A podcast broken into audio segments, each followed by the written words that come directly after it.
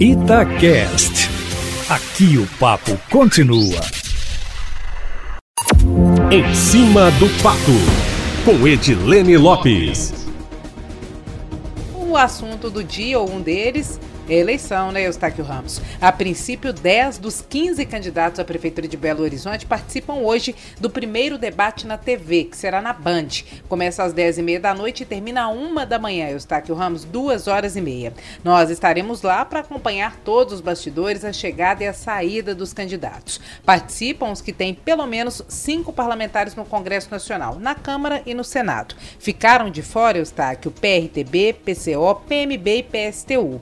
Dentro Dentro da regra, 11 foram convidados, mas o prefeito Alexandre Calil, do PSD, pelo que apuramos com a organização do debate, não é presença confirmada e, a princípio, não vai. A possível ausência de Calil causou protestos de outros concorrentes. Representantes de Luísa Barreto, do PSDB, e João Vitor Xavier, do Cidadania, reivindicaram a manutenção do púlpito vazio para reforçar para o público que o prefeito não foi. No caso de ausência, a TV, no entanto, deve retirar a bancada em que que Calil ficaria de cena. A equipe de Calil ainda não cravou publicamente a ausência, mas ao que tudo indica, ele de fato não vai ao debate. Integrantes da campanha demonstraram uma preocupação com o fato de ele ser do grupo de risco por causa da pandemia do coronavírus, já que tem 61 anos e o número de participantes do debate é grande. Nos bastidores, nós também sabemos, Eustáquio, que com as últimas pesquisas apontando o candidato à frente, ir ao debate na leitura da maioria dos estrategistas de campanha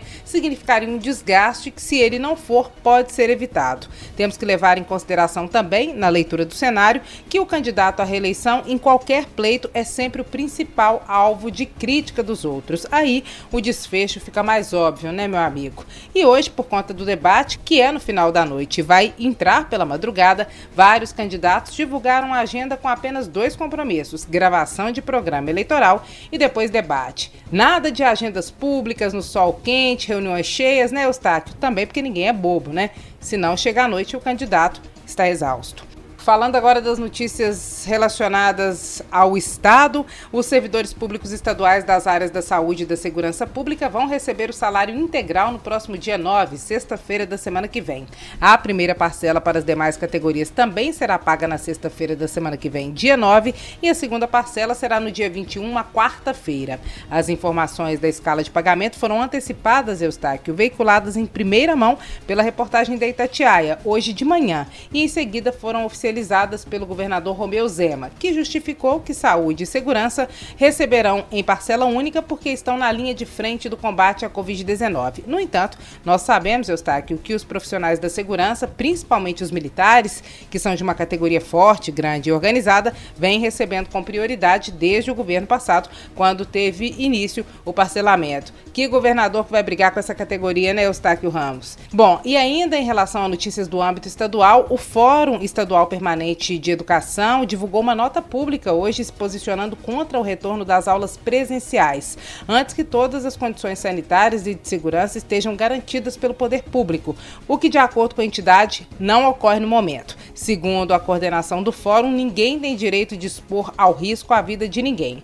Segundo a entidade, o Estado adotou o ensino remoto sem condições para fazê-lo e agora quer retomar as aulas presenciais sem condições também, Eustáquio. O Fórum elaborou uma consulta pública sobre os protocolos de retorno presencial das aulas, com 32.193 pessoas de 769 municípios de Minas Gerais. Nós publicamos o resultado dessa consulta em primeira mão na coluna em cima do fato e 50% dos entrevistados responderam que o retorno às aulas presenciais deveria ocorrer apenas após a chegada da vacina. A outra metade deu respostas variadas. A coordenação da entidade afirma que o levantamento que foi enviado para o governo do estado foi desconsiderado. O governo de Alega que está adotando todas as medidas de segurança e que o retorno é opcional para os alunos. Eustáquio, só para a gente relembrar a regra, o governo do estado autorizou a partir do dia 5 de outubro a retomada das aulas presenciais em Minas, no ensino fundamental médio e também no infantil para aquelas regiões e cidades que estão na onda verde do programa Minas Consciente. É isso, meu amigo. Amanhã eu volto, sempre em primeira mão e em cima do fato.